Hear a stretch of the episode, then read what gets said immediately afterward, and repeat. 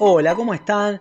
Bueno, imagino que se habrán enterado de la derrota categórica que sufrió el gobierno nacional a lo largo del país, pero creo que pocos se animaban a pronosticar de antemano esta derrota porque es la más grande de la historia del peronismo desde que fue creado por Perón, yendo todo unido. ¿sí? Se suele utilizar como latillo la frase de que el peronismo unido jamás será vencido. Bueno, acaba de romperse un mito. Y algunos dirigentes políticos se sorprendieron por el resultado, así como también periodistas. Y la verdad que no sé en qué país viven estos dirigentes o, periodistas.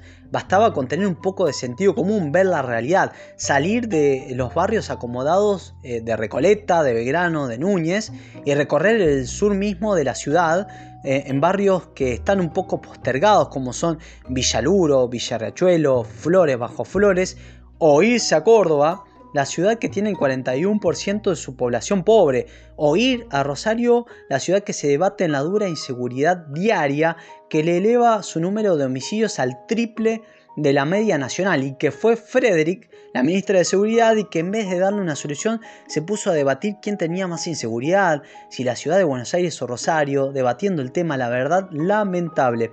Basta con darse cuenta que el interior profundo está postergado hace rato. Bastaba también con que simplemente crucen a General Paz y se vayan al conurbano, a provincia, y vean que 7 de cada 10 niños allá son pobres, ¿sí? O que 3 de cada 4 niños no comen todos los días. También bastaba con ver el número creciente de personas que se acercan a los comedores, a los merenderos para poder recibir una comida, al menos una comida al día. Está bien, ese número había aumentado con las políticas de Macri y la crisis que generó, pero ahora aumentó en un número, la verdad que alarmante. Y quizás esto explica la derrota inesperada en una provincia donde es el bastión del peronismo. También bastaba con ver o consultar que hay 9 millones de trabajadores y trabajadoras que están fuera del sistema y que le cortaron un ingreso extraordinario de emergencia en medio de una pandemia.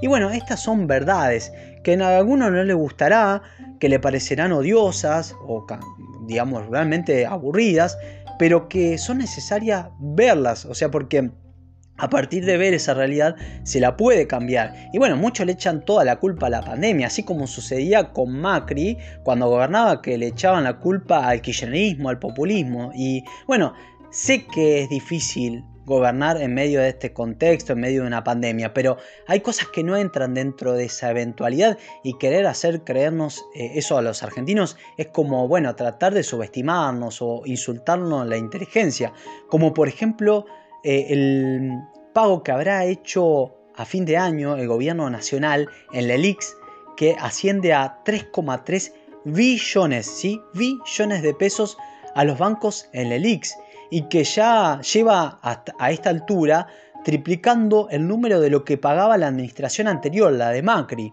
¿Sí? Y bueno, y que incluso en campaña, se acordarán ustedes que Alberto había dicho que iba a dejar de pagar los intereses de la Lelix y que supuestamente con lo que cerraba con solo 10 días podía pagarle eh, los remedios a todos los jubilados y jubiladas del país. Y hablando de este sector, ver un recibo, un haber de un jubilado y una jubilada que promedia los 26 mil pesos mensuales y que lo dejaron desprotegidos ante la inflación con la nueva fórmula, bueno, acá también hay una promesa incumplida. ¿Se acuerdan que en campaña había dicho que entre los bancos y los jubilados iba a elegir los jubilados? Bueno, parece haber elegido finalmente a los primeros. Entonces, contra eso no se puede eh, mentir, digamos, encubrirlo. Y, y, muchas veces decirlo te cuestan rótulos agresiones, que te digan gorilas, fachos, pero es sentido común. Y para cambiar la realidad, si la quieren cambiar o remontar estos números, que parece difícil, pero bueno, nada es imposible, es necesario verla. Y que también se le sumó a esta realidad económica lo moral por parte de la foto esa que se publicó de cumpleaños en Olivo, que bueno, quizás impactó, pero creo que ahí está lo más importante. Entonces, si quieren revertir el resultado, hay que ver esa realidad. No obstante, hecho el análisis del por qué, del resultado, estas elecciones, si bien son internas, dejan bastante en conclusión, eh, dejan puntos para analizar. Por ejemplo, como que muchos votantes de que había captado el frente de todos, que había ampliado su base a partir de la alianza que hizo con Massa, de haber eh, tenido como candidato a Alberto Fernández, es decir, que captó votantes por fuera del núcleo duro del kirchnerismo, bueno, ahora los perdió aparentemente y se dispersaron por diferentes frentes, como por ejemplo algunos se fueron Juntos por el Cambio mismo, se fueron a la izquierda o simplemente optaron por dejar el sobre en blanco. Recordemos que Alberto a principio del 2020 tenía una alta imagen positiva, superior al 80%, bueno, porque la, la gente lo veía como un buen administrador de la pandemia. Eso parece que se esfumó eh, todo, ¿sí? En este momento tiene números muy bajos. El gran ganador de estas elecciones, según mi entender, es Rodríguez Larreta, que le funcionó a la perfección la estrategia que trazó en capital y en provincia, imponiendo como ganadores a sus candidatos dentro de las internas, tal como lo había planteado. Incluso Santilli hizo una muy buena elección en provincia de Buenos Aires y se, suma eh, los votos que recibió Manes. Bueno, ahí Juntos por el Cambio le gana al frente de todos, ¿eh? un bastión históricamente peronista, y aparentemente construye fuerte, sólido su camino a la reta para llegar a la Casa Rosada en 2023. Y también parece, parece en principio, que empieza a sacarse un poco el peso de Macri de encima, a quien no le fue bien en las apuestas que hizo, por ejemplo, en Córdoba, señalando como candidato a Santos y a Negri, bueno, le termina ganando la interna juez, o en Santa Fe, donde pierde su candidato y gana Carolina Lozada. Bueno, muchos también se preguntan si acá comienza a terminarse esa rivalidad entre Macri y Cristina. Bueno, no se puede asegurar nada, menos en Argentina donde todo cambia de un momento para el otro. El otro punto para analizar es que las internas en las alianzas fortalecen la base de sustentación eh, evidentemente, y a eso lo entendió Juntos por el Cambio, que la usó al máximo en todos sus distritos y que le eh, permite impedir fugas de votantes a otros espacios. Es decir, que aquellos que participaron de las internas de, la alianza, eh, bueno, tenían las diferentes ofertas que, que, que le interesara. Es decir, todo aquel que le gustaba un candidato más radicalizado lo podía votar, el más moderado lo podía votar. O por ejemplo incluso estaba la UCR, aquel que le gustaba un candidato eh, radical. Y el Frente de Todos hizo todo lo contrario, impone sus listas únicas haciendo uso del poder de manera vertical. Uno de los pocos distritos donde hubo internas del Frente de Todos fue en Santa Fe y porque Rossi se animó a desobedecer el mandato. Y bueno, eh, el peronismo en este momento parece que eh, no es democrático, ¿sí? que no permite internas, que no permite tampoco la discusión, la crítica y como decía Antonio Cafiero, ¿qué hacemos con un partido que no se anima a criticar? refiriéndose al PJ. Bueno, parece que a muchos no le gusta esa mirada actual. El otro momento, el otro elemento que nos dejan estas elecciones para eh, resaltar es que le dio un gran crecimiento a la izquierda, consolidándola como la tercera fuerza a nivel nacional, con un promedio histórico de alrededor del 7%, y en algunas provincias como por ejemplo en Jujuy quedó tercera con un alto performance, con una alta performance del 23%, muy cerca del segundo, el peronismo que sacó 28 puntos. El voto en blanco también fue un gran protagonista porque fue la tercera opción en muchas provincias.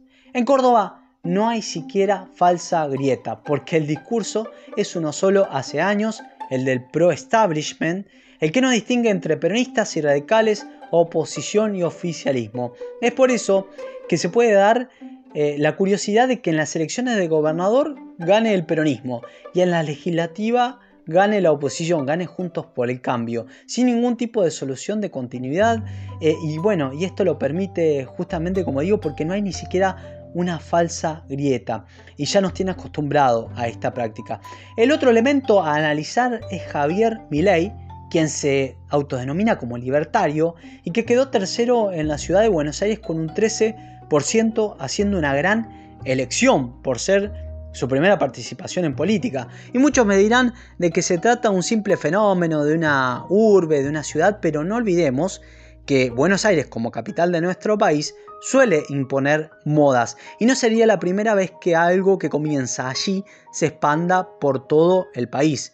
Y también muchos eh, desprestigian a sus votantes tratándolos de derecha, de fachos. Ojo con eso, con desprestigiar a estos votantes que en algún momento se puede llegar a querer conquistar, porque aparentemente la mayoría se fugaron, se fueron del frente de todos. Y también, según algunos análisis, muchos votantes em, que eligieron a Milei, que se fueron por Milei, provienen de los barrios más excluidos de la ciudad de Buenos Aires, como son, por ejemplo, Villa Soldati, Villa Riachuelo, eh, la Villa 1114, Liniers, ¿sí? Y es una expresión eh, más de un voto antisistema, de bronca, de, de una bronca radicalizada, Ah, para hacer un paralelismo algo semejante al a lo que se cantaba, se victoriaba en el año 2001 del que se vayan todos. Ese puede ser el outsider de que les hablé en algún momento y que puede surgir favorecido por un gobierno que bajó su calidad de debate, sus políticas se contradicen con su discurso, también se benefició Juntos por el Cambio, porque los votos blandos, eso que yo le comentaba que los atrae a partir de, la, de las alianzas que hace el kirchnerismo, bueno, eh, fue a elegir nuevamente a Juntos por el Cambio en muchos casos, ¿sí? Eh, y que, bueno, también se bajó el nivel de discusión, de debates que pasaron a debatir departamentos de Recoleta, el Apero Macri, Apero Cristina, ojeras orgullosamente llevadas por el presidente. También se tiraban con deudas, quién endeudó más, quién endeudó menos, y creo que ahí gana Juntos por el Cambio. Cambiaron la calidad del debate que antes nos proponía temas como por ejemplo monopolios versus pueblo, corporaciones versus pueblo, industria nacional versus importaciones, plantarse al poder real, etc. A algunos les gustará el resultado, que, vuelve, eh, que vuelva la gente a, elegir mayoritariamente a Juntos por el Cambio y lo respeto. A mí, y esta ya es una opinión que emito, no me parece una buena idea ir a buscar soluciones a quienes, eh, bueno, comenzaron con toda esta crisis, con todo este problema y que hicieron mucho daño al país. Es como cambiar de verdugo. Pero bueno, hay que respetar la elección de las mayorías. No obstante, para quienes eh, nos gusta, nos gustaría ver eh, justicia social, eh, una mayor igualdad, no hay que abandonar la lucha, hay que dejar de poner excusas. Creo yo que también hay que empezar a repartir riqueza, no basta con imprimir billetes y distribuirlos en las capas más bajas y que luego se los coma la inflación, ¿sí? se lo desgaste la inflación a ese ingreso. Entonces creo que eh, es un momento donde hay que recordar que es necesario también plantarse ante el poder real y tocar ciertos intereses. Si no, bueno, continuaremos como estamos. Pero esto se lo resume de mejor manera un genio, Pepe Mujica. Y si decimos que en este mundo no hay plata, es porque tenemos la cobardía política de no cobrarle y pedirle, meterle la mano en el bolsillo los que pueden. Y en último, suturar. Por eso estamos en política. Y por eso luchamos en política, porque al fin y al cabo, simplificando, simplificando, es cortar el tocino un poco más grueso a favor de lo más débiles porque la política es elegir decisiones y elegir decisiones que favorecen a uno y pueden perjudicar a otro. Y estás con la mayoría o estás con la minoría y no hay término medio, no se puede ser neutral y hay que tomar partido.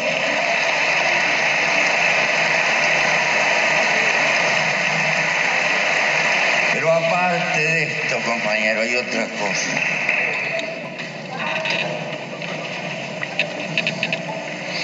Hay una cosa más importante que la justicia.